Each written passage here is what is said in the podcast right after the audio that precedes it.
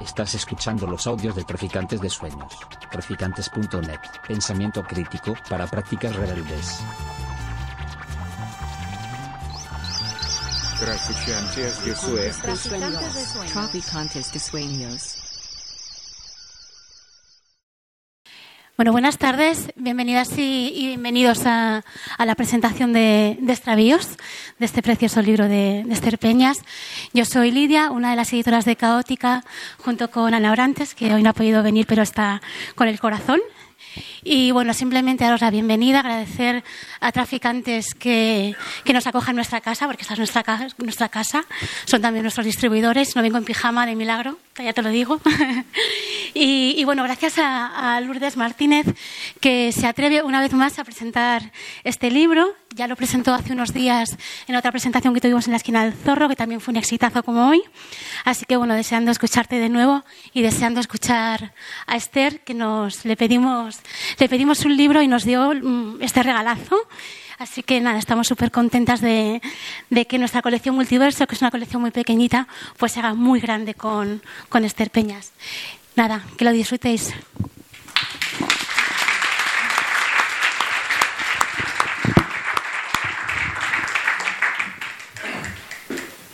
Bueno, buenas tardes a todos.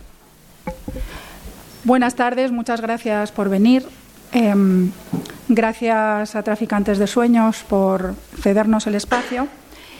Y esta tarde presentamos el libro de Esther Peñas, Extravíos, publicado en Caótica Libros, en la colección Multiverso, que se dedica al pensamiento poético, pensamiento poético insurgente. Empezaré presentando a la autora. Esther Peñas es periodista de profesión y poeta por vocación. Ha publicado, entre otros, los poemarios Historia de la lluvia y El paso que se habita en Chamán Ediciones, libros de escritura en cascada y fragor de voces resuelto en río de palabras, varios libros de entrevistas. Ha publicado también distintas novelas, entre ellas La vida contigo, en Adeshoras, reflexión sobre cómo el amor resignifica el mundo. Ensayos tiene publicados como De la estirpe de las Amazonas en la editorial Wunderkammer, itinerario por un linaje de mujeres que por derecho propio disponen su manera de estar en el mundo. Esther Peñas entiende la poesía como una forma de existencia, por ello camina mojándose bajo la lluvia. Profesa la alegría, abraza el prodigio y responde con la vida, contra todo pronóstico. Este libro que presentamos esta tarde es Desprendimiento de un sueño. Se abre con el relato del sueño que lo precipita que me dispongo a leer. Soñé que estaba a punto de dar a luz. En el paritorio, un único médico, con espejo frontal sujeto en la frente y bata amplia, atendía a mi parto. El esfuerzo que he de hacer durante el mismo es mínimo y cuando sé que ha terminado le pregunto si se trata de un niño o una niña. Él mira lo nacido, después me sostiene la mirada y sonriendo mansamente dice, es una escalera. En efecto, una inmensa escalera se extiende de, entre mis piernas a lo alto, holgada en perspectiva. Tiene balaustrada y resulta, vista desde mi ángulo de parturienta, una escalinata señorial, como de una mansión antigua. La miro fascinada. El médico añade, es de bajada. En efecto, según anuncia, comienzan a descender por los escalones pies desnudos, sueltos, emparejados y no, algunos con las uñas pintadas, femeninos, varoniles, con flores entre los dedos. Bajan, vienen hacia mí. A los pocos días del sueño comencé a escribir estos extravíos en estado de gracia. Como el Jacob bíblico, Esther sueña con una escalera. Sueña que da a luz una escalera, para ser precisos. Por la de Jacob suben y bajan ángeles en un vaivén entre la tierra y el cielo. La escalera, comunicación de mundos. Por la de la soñadora que hoy nos convoca, y según refiere, y acabo de leer, comienzan a descender pies desnudos. Bajan, vienen hacia mí.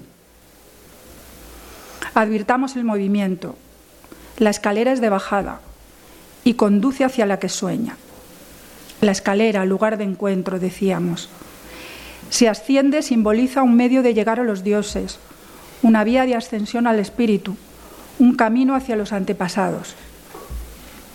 Si desciende, es caída al inframundo, al infierno.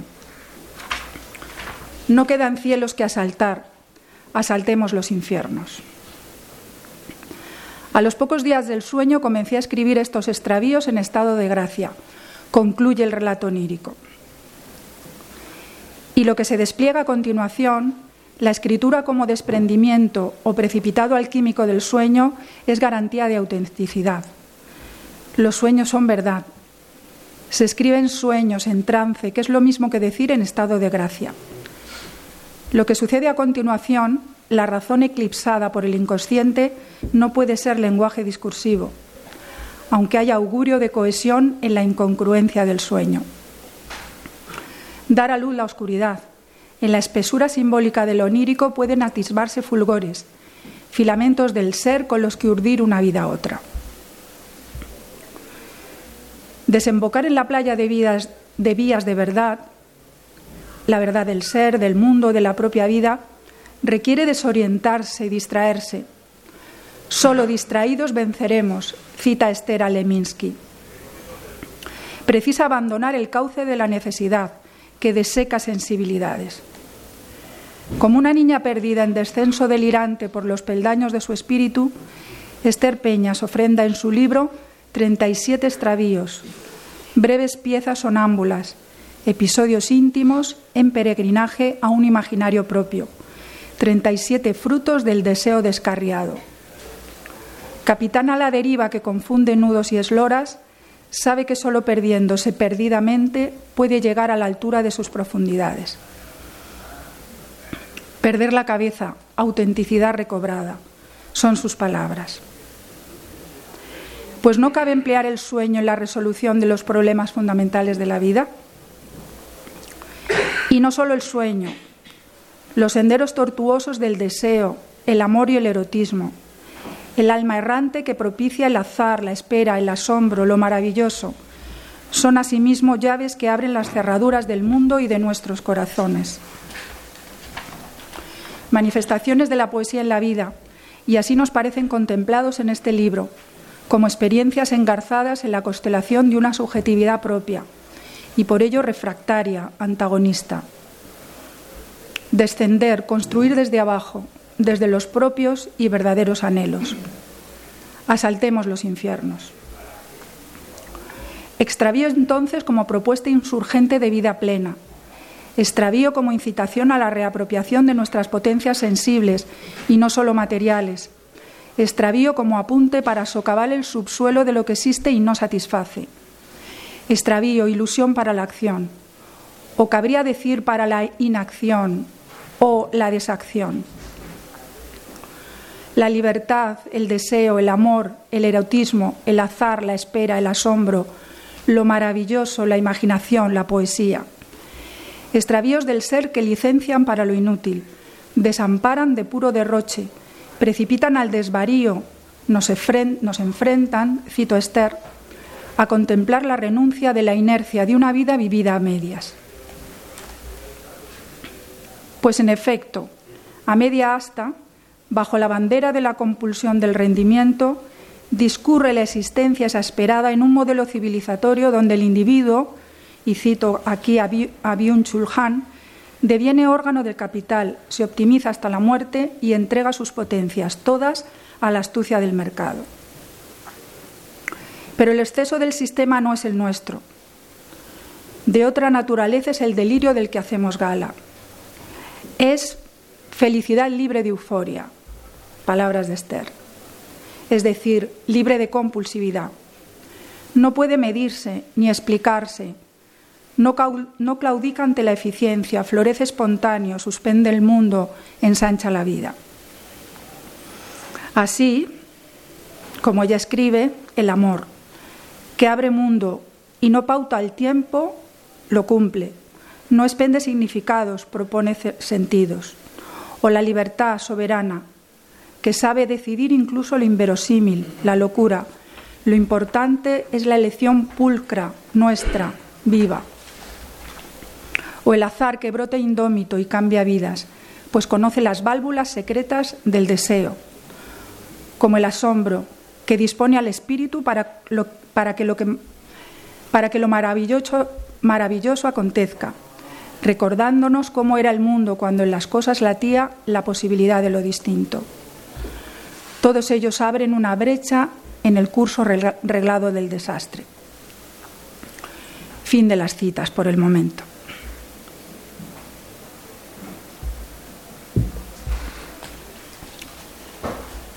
Su frenesí no es el nuestro, decíamos, sino capaz de detenerse, demorarse, prestar atención a lo que sucede. Pues vencer a la servidumbre, no servir, requiere detener la marcha frenética hacia la catástrofe. Precisa de un corazón que se deja conmover, perturbar, que recibe. Un corazón concentrado en una pausa. Son palabras suyas. Dejarnos traspasar recibir, guardar silencio, nuestra salvación. En efecto, en la medida en que desertan del dominio de la producción, la receptividad y la pasividad son promesa de renovación. Resisten frente al principio destructivo del rendimiento y podrían contribuir a disminuir la opresión y la intervención que soporta toda forma de vida en la tierra. No servir, Tampoco lo hacen ciertos afectos, emociones y sentimientos engastados con dedicación en estos extravíos. Se trata, en el caso de algunos, de pasiones tristes, como se ha llamado a aquellas que disminuyen nuestra potencia de obrar, inapropiadas en falsa palabra de la dominación, inapropiadas por poco productivas y en colisión con los sentimientos hegemónicos. De entre ellas, la poeta espiga el llanto, el miedo, la decepción, lo que convoca la muerte y la pérdida, el duelo y la melancolía. Otros son afectos jubilosos, la alegría, la ternura y lo que atraen, el abrazo y la sonrisa. Y son, la cito, y convocan, perdón, una sucesión infinita de instantes impregnados de vida común, surgen en la majestuosidad discreta del silencio, en el discurrir lento de la escucha. Son dones que no explica sino un absoluto desinterés. Ensanchan la vida porque la dignifican, enaltecen el ser.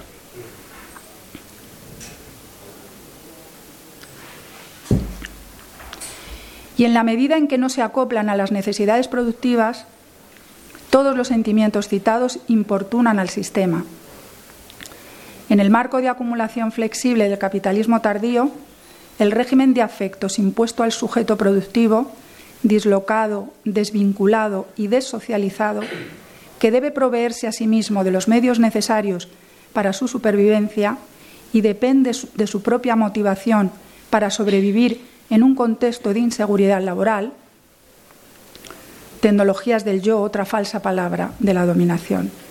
Decíamos entonces que la lógica de afectos que se impone tiende a estar dominada por una peculiar euforia, cercana a los estados maníacos, manto hipócrita y cruel del desasosiego y la depresión que el propio sistema genera y a su vez demoniza. Un ritmo acompasa a estos extravíos, de lenguaje opulento y sensual, un ritmo los acompasa en su rumbo desnortado. Hay cadencia de descenso, de expansión desbordante, movimiento de regreso al origen. Hay un ritmo de respiración entrecortada, de puntada de hilván o de baile de, de delfines en la sucesión de imágenes que acompañan los textos. Pero una melodía subyace y es imperiosa, correspondencia de mundos peldaños que engarzan, el sueño y la vigilia, el sujeto y aquello que le interpela, el otro, también los que se fueron, las cosas y los objetos, el mundo, el universo, Dios. Merece detenerse los extravíos dedicados a los enseres, las ruinas y lo apotropaico. Fue la fotografía de un Godne la inicialmente barajada como imagen de portada. Es cualidad de la imaginación trabar, tender lazos, establecer analogías. Al final se impuso otra imagen, que es la que vemos en la portada principal, en la portada, que según confiesa Esther, la autora de la imagen, después de ser tomada, persistió poderosamente en su memoria. ¿Por qué se espigan unas imágenes no otras? ¿Qué explica el intenso impacto de algunas en nuestra psique hasta el extremo de hacerse cuerpo, de incorporarse a nuestra iconografía mental, a nuestro repertorio imaginal? Vienen a mí. ¿Estarían ya dentro? Dar a luz la oscuridad, como una sombra dada a luz la imagen de una mancha sobre una superficie de mármol que semeja un danzarín, un orante, un oferente, se nos antoja una figura interior de la imaginación activa en la formulación junguiana. Son figuras que brotan, emergen de las profundidades del inconsciente, golpean el cristal del yo interpelándole. Necesitando ser atendidas, invitan al diálogo y si somos capaces de darles respuesta, se integran en la psique. Este hombrecillo de la imagen es a todas luces un extraviado, un bienaventurado en tiempo presente, un inocente, un loco, un arrebatado, un enamorado, un romántico, un poeta.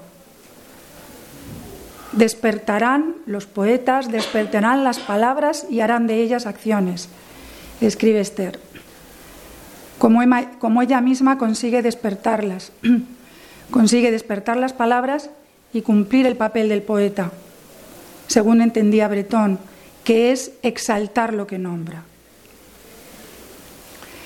Este hombrecillo es ahora, es fugacidad de imagen, incorporidad de sueño impregnado, incrustado, engastado en la solidez del mármol, valga decir, en la materialidad de lo real, como huella de pie desnudo en descenso delirante de peldaños es oráculo y testimonio de que otra vida, construida con las propias imágenes, ilusiones y deseos, es verazmente, materialmente realizable. Porque lo sedimenta un sueño, estos extravíos que prenden la vida y responden con ella, los signa una certeza. La vida nos pertenece. Muchas gracias.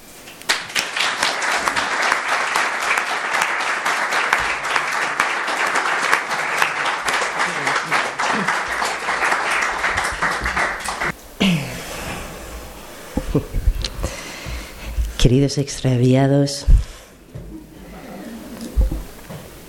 bueno, muy, muy buenas tardes.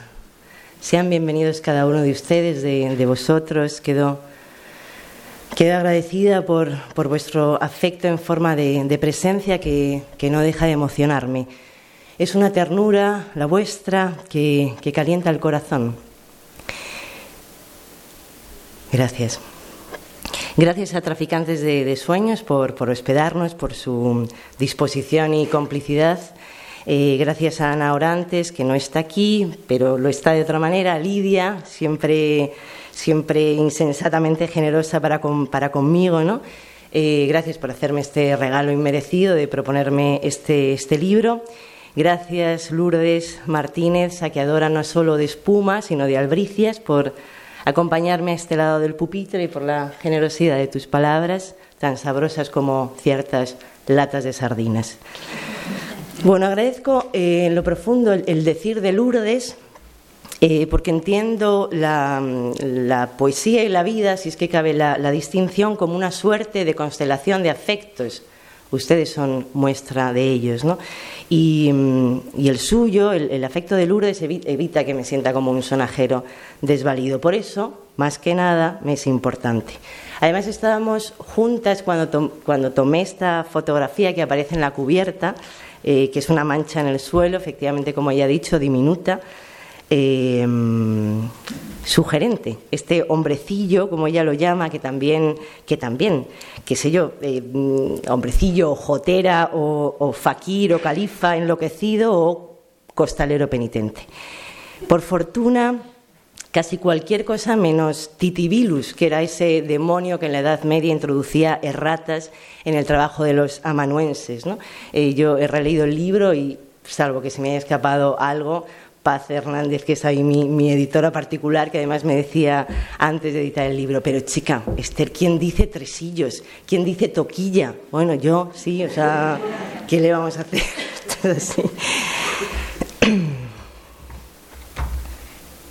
Para ustedes, sobre la ternura. De algún modo, la ternura cabalga en el costado de la escucha.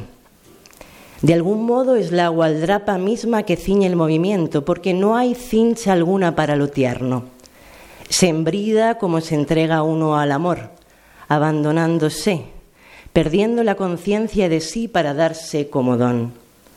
Un don atento, porque sin atención se disipa el afecto, el cuidado, la delicadeza que distingue nuestro nombre del genérico, que reconoce nuestro timbre y manera allá donde el enjambre. De algún modo la ternura relincha como yegua que sostiene el potro. Caricia, de voz, no de ventisca, de luz, sin deslumbramiento, de ley de reino antiguo, no digesto. Caricia, temblor acústico de universo. Caricia, naturaleza de las cosas altas en entrega, gratuidad. Como lo importante, la ternura no se aprende, va tejiéndose habitando al otro, olfateando su miedo, su dolor agudo en frecuencia que solo las bestias detectan. Hay que ser un tanto lobezno para seguir el rastro del daño que solo un gesto de ternura calma. ¿Acaso porque toda violencia sea una ternura olvidada de raíz? Llega en la majestuosidad discreta del silencio porque nada la precede e ilumina el vértice por el que la vida se hace prez. Es un estado del alma incompatible con la velocidad porque la ternura detiene el transcurrir semántico de los relojes y todo lo inunda.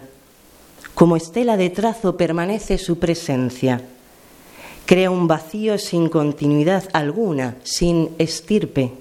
Brota, surge, se expande, se recoge, se incorpora en la sustancia del alma. Digo alma como aquello que trasciende el lenguaje, lo puramente inútil, ese lugar que nos pertenece y cuyo acceso se da desde casi el milagro.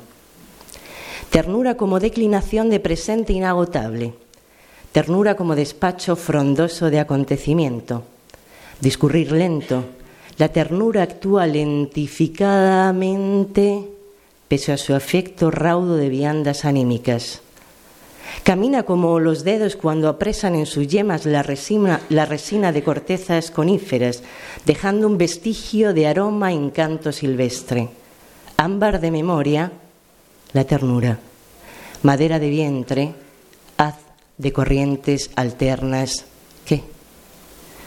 Océano silente, plácton aureo ajeno a los necios, manteca de olas, murmullo de plenitud en rebelión de siervo, da y se multiplica, da y se transfigura, da y espanta el frío. Da en sesión continua de sueño a ras de horizonte y bebe de leche que sacia. Busca la ternura el tránsito.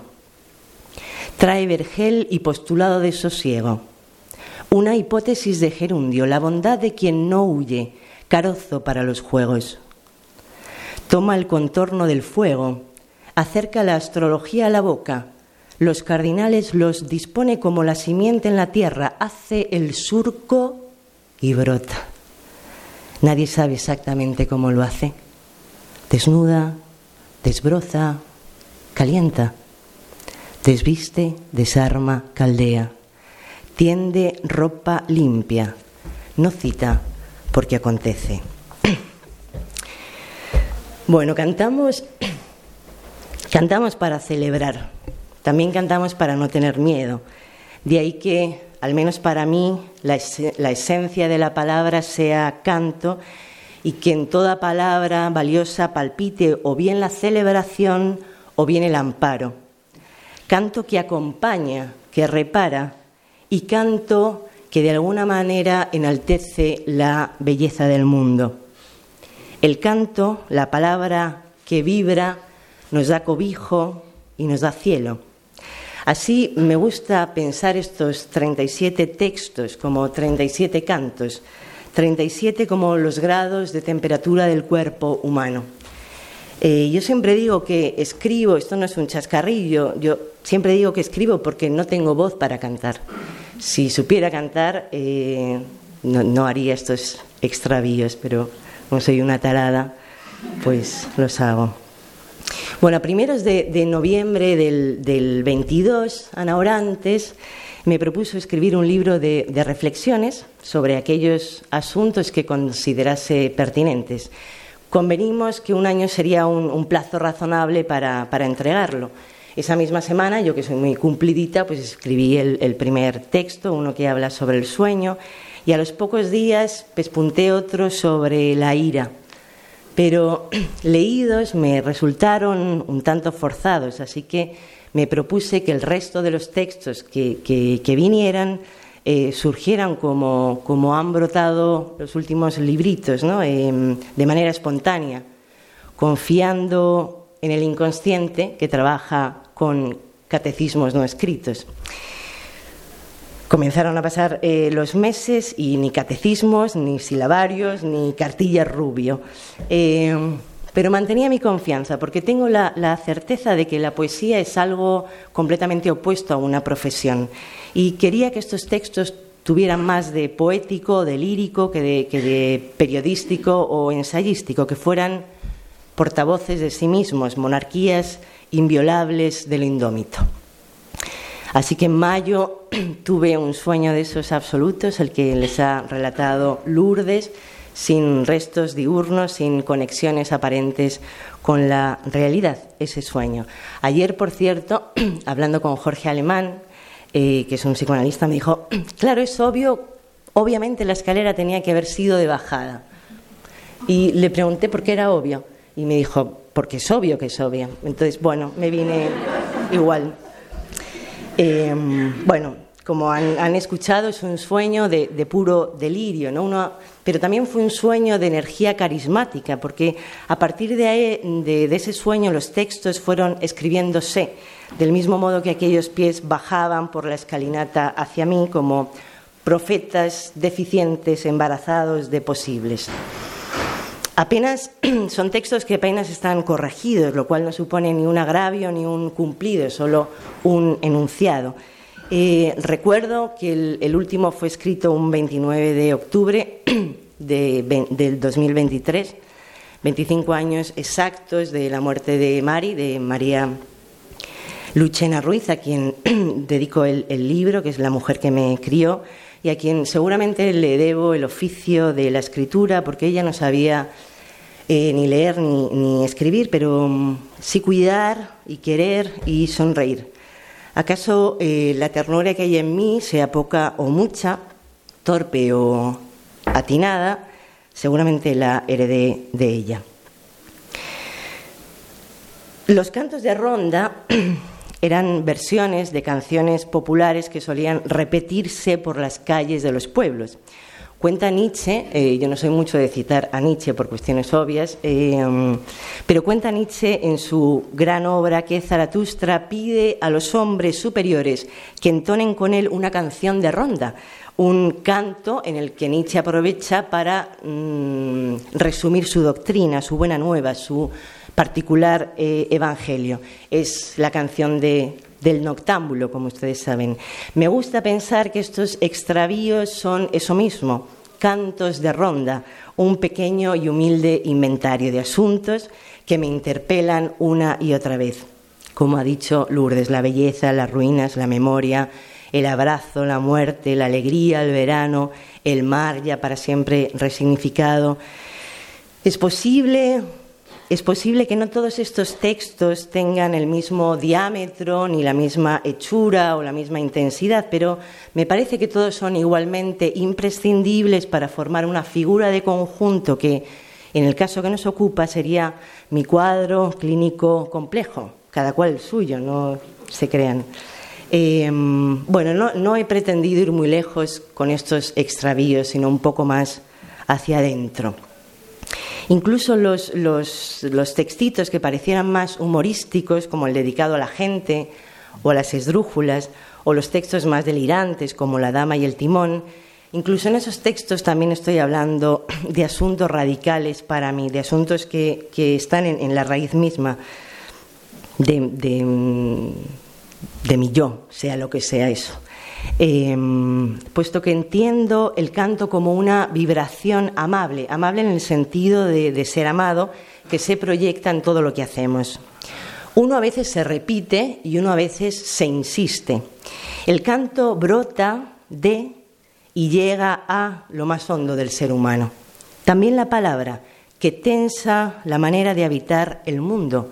La palabra nos compromete. Creo que en estos eh, extravíos hay exceso y voluptuosidad y fe y algarabía de verbenas, ¿no?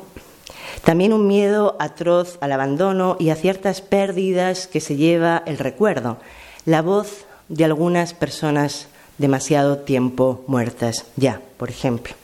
Hay heridas y hay dones, hay miedos y alguna certeza, hay un distraídos venceremos porque estos textos no tienen otro propósito más que encender la lumbre y no es pequeña la trucha.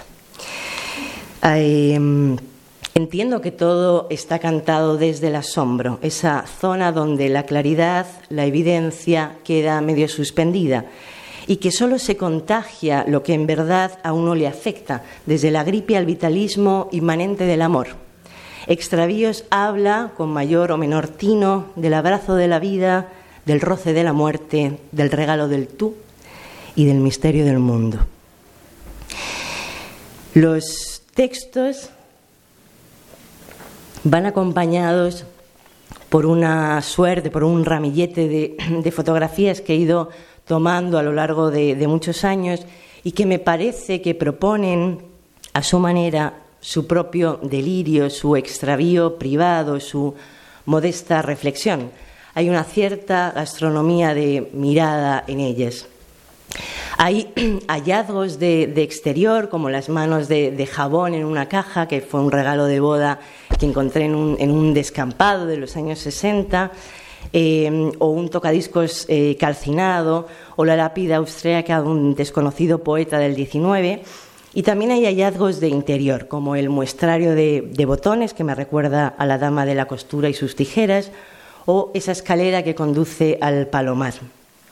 También hay objetos que llegaron a mí como regalos, como la pauta, que es la que escriben, bueno, Fernando lo sabe perfectamente, la pauta con la que escriben los ciegos, con un punzón, o, un sacapuntas con funda, también de los muy antiguos, ¿no? Porque esto ya lo saben, más allá de los hipermercados libidinales, frívolos, ligeros y comerciales, más allá de eso está siempre el prodigio.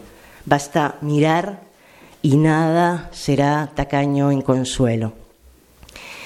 Extravíos me parece un título eh, que sacaba a bailar el nombre de la editorial en la que aparece, caótica, porque al fin y al cabo lo poético siempre sale del error, del caos, del fracaso, de la desorientación, del caminar con brújula y no con mapa.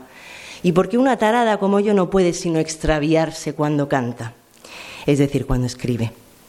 El amor siempre hay que dirigirlo hacia lo pequeño, hacia lo que retoña, hacia lo quebradizo, a los inquilinos de la Bastilla y Charenton. Y para eso hace falta extraviarse. De otro modo, solo practicaríamos una rebeldía de franquicia. Por el delirio se reconoce el amor.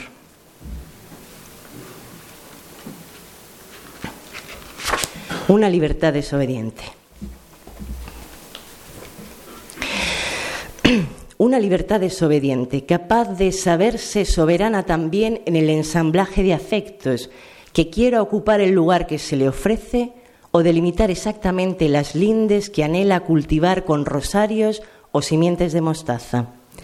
La libertad que consienta el paso hacia donde el deseo se encamina, la que permite saber qué se desea, denso como un adoquín de plomo, insoportable como una humillación que escupe sangre. La libertad que sepa que puede decidir incluso lo inverosímil, una locura ante el juicio de los bienpensantes, que conozca lo incierto de escoger, de optar, como quien escribe ignora el verso que cerrará y los que acompañan la estrofa. Una libertad que se emboce el miedo para enfrentar el frío, que le baste el firme de su decisión para construir después lo que pueda, que la mantenga como talismán ante los elementos, como amuleto que aleje la dimensión por impuesta, que amase con fragilidad el pan de los días y que ensanche la capacidad de cumplirse. Lo de menos es la valoración del término, lo demás la pelea, el ser nosotros mismos hacedores, a escala de posibles, de lo que somos, sin la insolvencia de la ingenuidad, forjar el tiempo que nos ha sido dado, adensarse en él, también en lo malo, dejar que la vida en su respuesta calcifique los frutos, abusos, pérdidas, prodigios, milagros, permitir que lo que ocurra a partir de nuestros actos voluntarios sea consciente como el alba que asoma su promesa y merezca la algarabía del serrallo. Contemplar la renuncia, la dimisión, la abdicación de lo injusto, de la inercia de una vida vivida a medias. Libertad para entregarnos a lo que hacemos con la belleza del aprendiz, del peón, del jornalero que se da así el salario al fin del día y regresa a su casa en el sosiego de no traicionarse ni desertar de uno mismo, con su cantinela sencilla pero propia, en la libertad de concederse lo digno de ejercerse y ejercerla. Amar, no callarse, conjurar el silencio, preservar lo hecho, lo amado, despreciar el trapicheo de los estafadores que venden su alegría sabiendo que es turba de muerte, que canjean bromuro por romero, que arrumba la imaginación y la memoria al féretro de los gastados la libertad de permanecer cuando el tercio respalda la huida, de disfrutar de aquello que no nos convenga por falta de rédito, de celebrar lo inútil, de encontrar cultivo en los márgenes, en el futuro imperfecto de las afueras.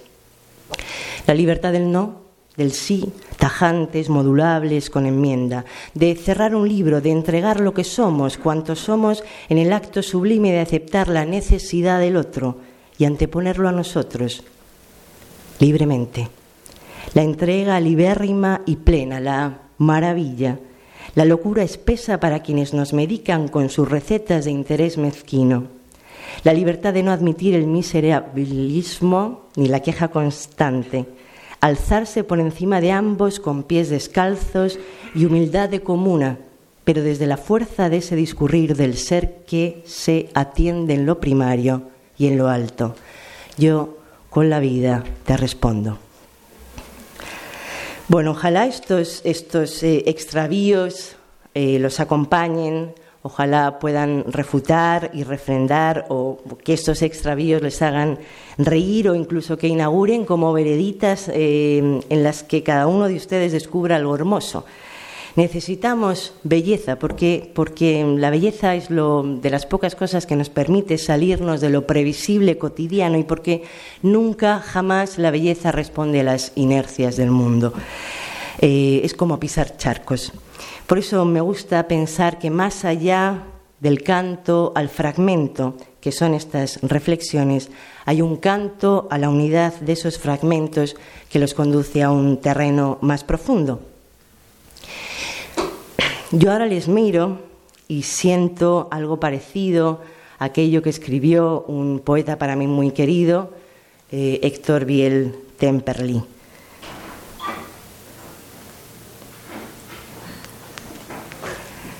Vengo de comulgar y estoy en éxtasis.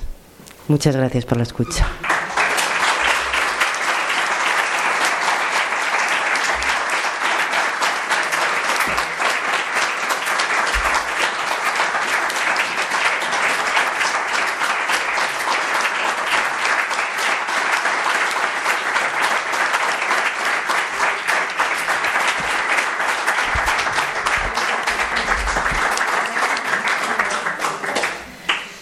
Pues si quieren echarse un canto, encantada. Si quieren preguntarle algo a Lourdes, también estará encantada de contestar, hacer alguna observación. eh, es- es- tienen ustedes la palabra.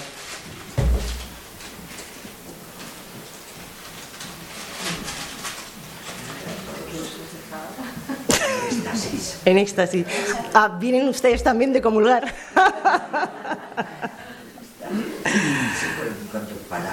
Bueno, muchas gracias. ¿No? Pues gracias de nuevo.